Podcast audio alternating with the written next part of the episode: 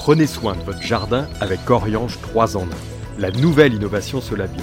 Insectes, acariens et maladies, un seul produit et c'est fini. Pour savoir tout ce qu'il faut faire dans votre jardin cette semaine, suivez le Pense-Bête jardinier de Patrick et Pierre-Alexandre. La saison s'écoule en pente douce. On va arriver au mois de décembre, puisque la semaine prochaine, on arrive sur décembre. Que va-t-on faire entre le 26 et le 3 décembre?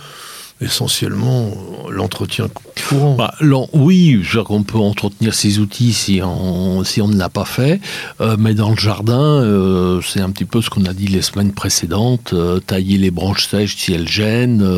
voilà, le jardin l'hiver, de toute façon, c'est plutôt... Bah là, c'est le nettoyage, voilà, un petit peu. Voilà, tout, tout simplement. Donc là, il n'y a plus vraiment grand-chose à faire, à, à, faire au jardin, si ce n'est de regarder et de se dire, tiens, qu'est-ce que je qu'est-ce que j'aurais modifié l'année prochaine. Alors moi, je conseille quand même de rapprocher vraiment les plantes d'intérieur des fenêtres pour leur offrir le maximum d'éclairage. Là, vous pouvez les mettre directement en pleine, en pleine lumière, il n'y a absolument pas de problème. Si vous n'avez pas de pièces qui reçoivent vraiment beaucoup de lumière, augmentez avec de l'éclairage artificiel. Il faut au moins 6 heures par jour de plein éclairage pour une plante. Sinon, bah, vous allez avoir des feuillages qui vont jaunir et puis qui vont tomber de façon précoce. En ce moment, on a aussi tous les cactus qui méritent d'être dans des pièces un peu plus fraîches. Attention aux agrumes, on en a parlé pas mal, mais regardez bien la météo de façon à les protéger avec un voile s'il y a besoin.